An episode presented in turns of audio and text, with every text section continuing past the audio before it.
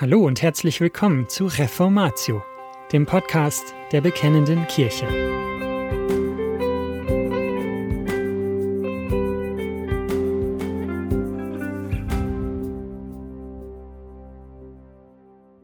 »50 Thesen zur Pädagogik« aus christlicher Weltsicht. Ein Beitrag von Haniel Strebel, erschienen in der BK Nummer 70 im Jahr 2017. Präambel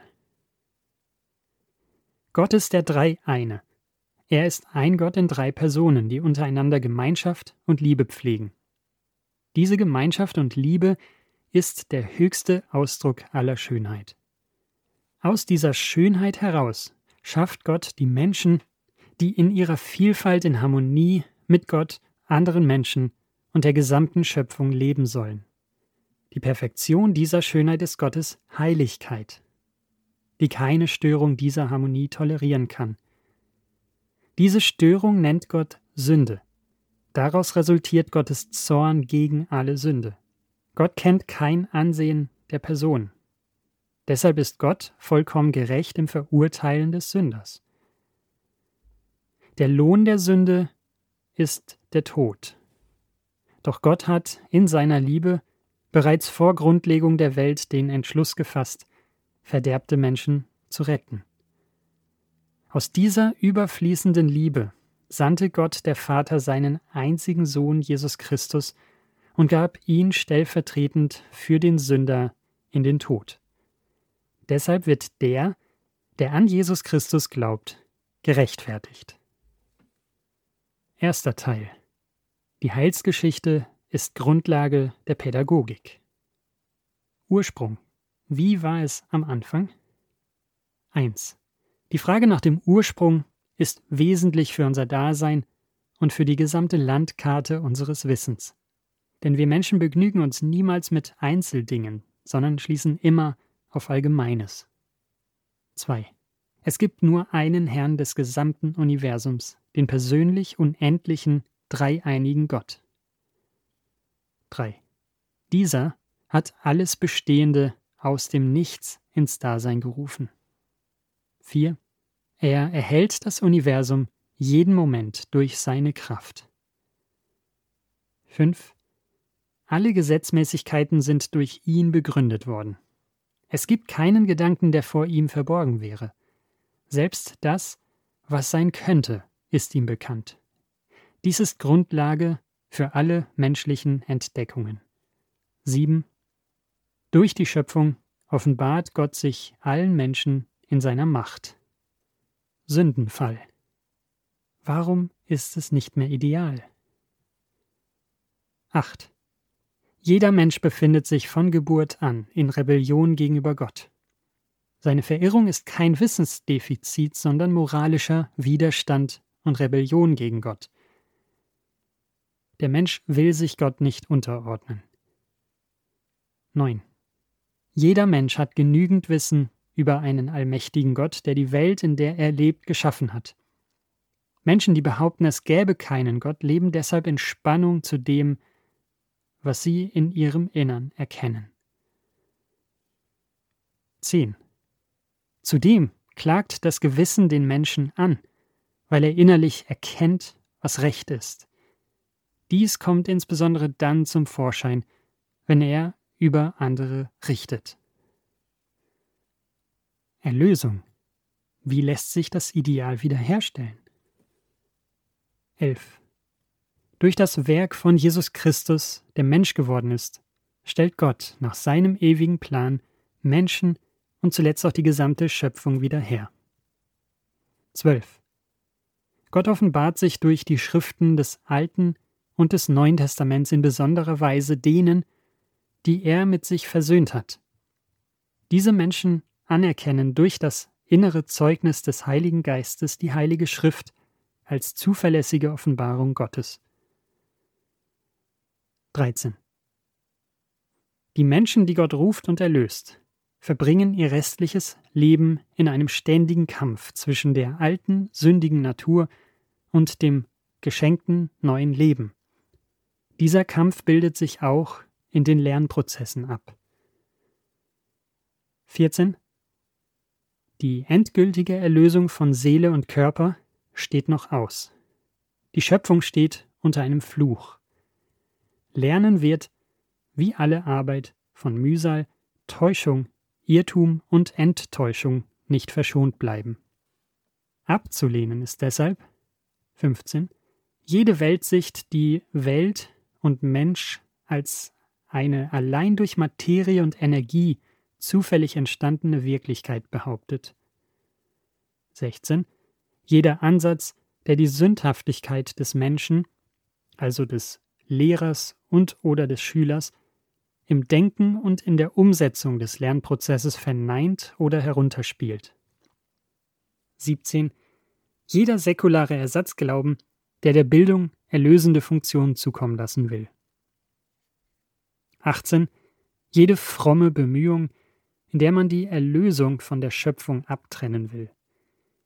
Dies kann sich äußern in Weltflucht, in einer Herabwürdigung von Lernen, Technologie oder anderen Erfindungen. Es gibt nur einen Herrn der gesamten Wirklichkeit. Zweiter Teil. Die Zielsetzung der Pädagogik. 19. Die Zielsetzung der Pädagogik liegt außerhalb dieses Lebens. Das Ziel des menschlichen Wirkens, damit auch sämtlicher Lernprozesse, ist die Ehre des Schöpfers. Das eigentliche Ziel menschlichen Lernens ist deshalb die Zurüstung von Gottes Menschen für Gottes Werke. Bildung bezweckt die Verwandlung in Gottes Bild. 20. Lernen ist Arbeit. Arbeit ist Schöpfungsordnung. Jeder Mensch arbeitet in der Schöpfung Gottes und gestaltet sie. 21. Lernen bereitet vor auf das Leben in der sozialen Gemeinschaft, also in Familie, Kirche, Arbeitsbereich und Staat. 22. Auch nicht erlöste Menschen sind von Gott mit herausragenden Fähigkeiten begabt worden und haben seine Schöpfung weiterentwickelt. Christen dürfen diese Errungenschaften dankbar nutzen. Dritter Teil Der Mensch in Lernprozessen 23.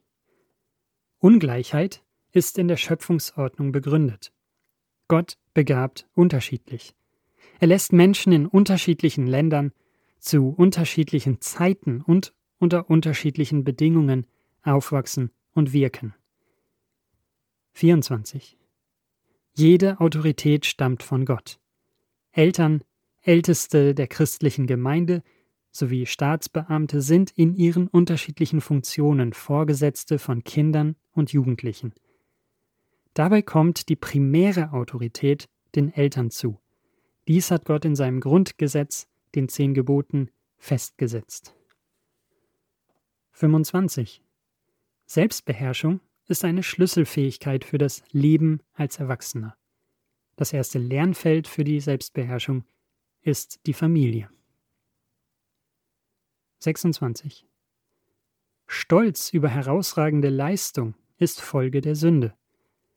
Der Mensch tendiert dazu, sich durch eigene Leistungen zu erlösen und dadurch an Gottes Stelle zu setzen. 27. Faulheit ist ebenfalls Folge der Sünde. Wer in den entscheidenden Jahren der Kindheit und der Jugend seine Kraft und seine Gaben nicht in angemessener Weise gebraucht, entehrt seinen Schöpfer. 28. Lehrer sind Sünder.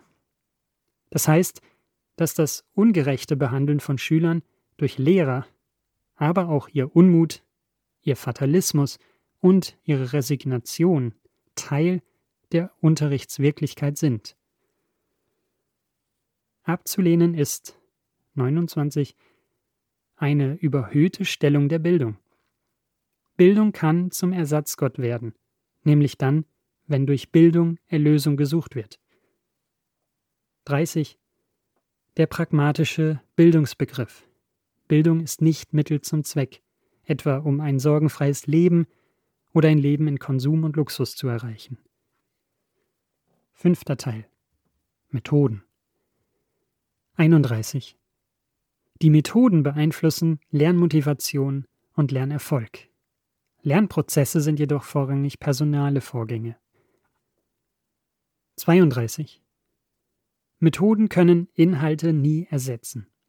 Die Art und Weise der Vermittlung beinhaltet ebenfalls versteckte Botschaften.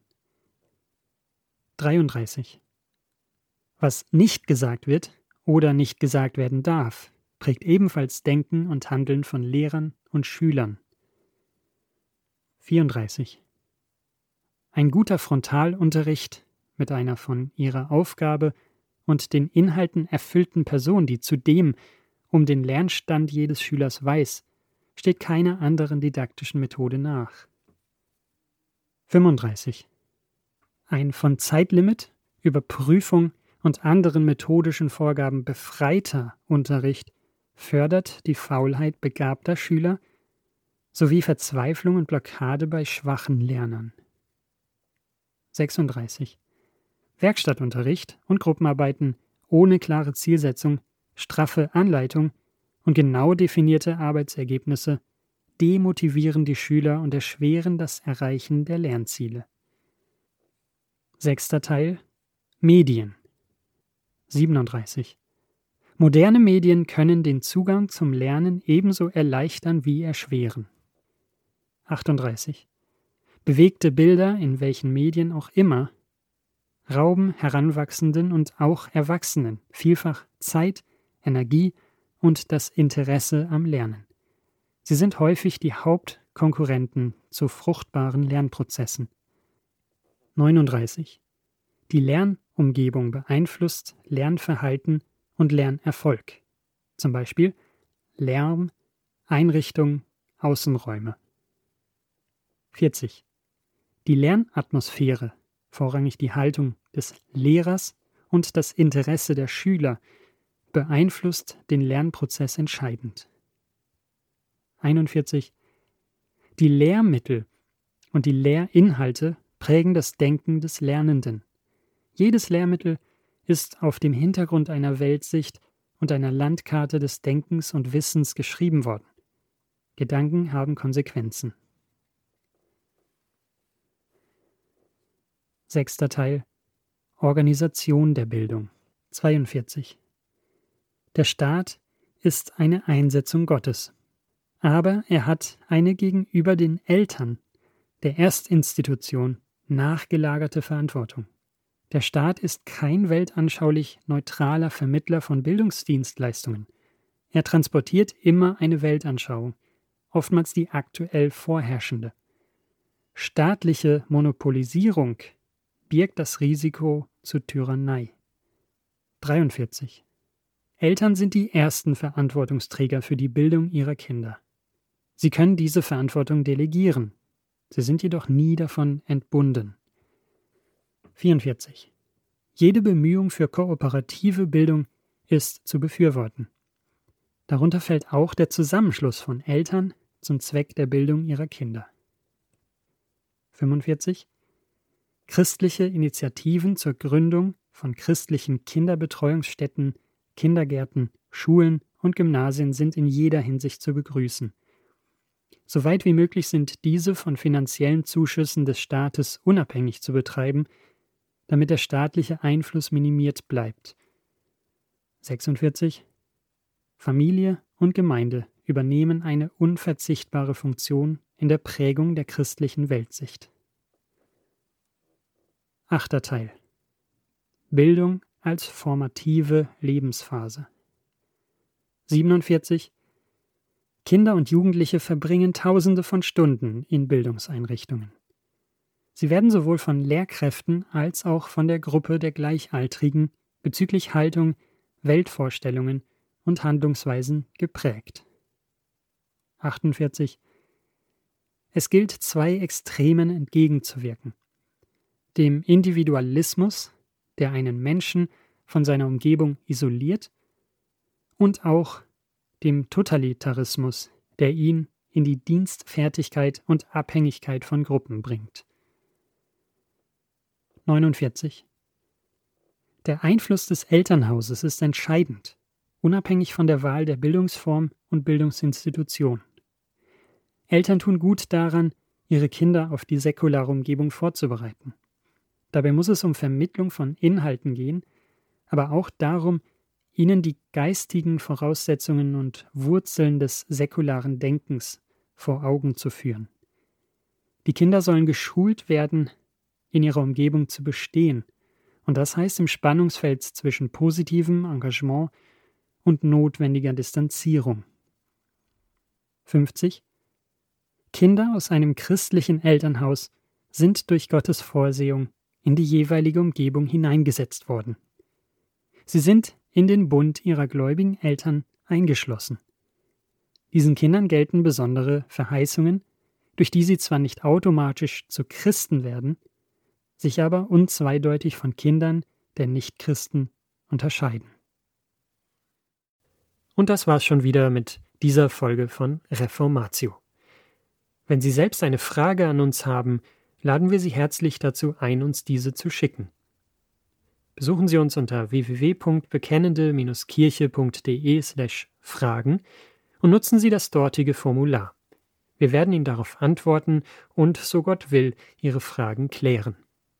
Außerdem können Sie auf der Seite der Bekennenden Kirche wie gewohnt die Beiträge aus der BK lesen, die Zeitschrift abonnieren und unsere Arbeit mit einer Spende unterstützen. Alle Links finden Sie auch in der Beschreibung dieser Folge des Podcasts. Wir bedanken uns fürs Zuhören, wünschen Ihnen Gottes Segen und sagen Tschüss. Bis zum nächsten Mal.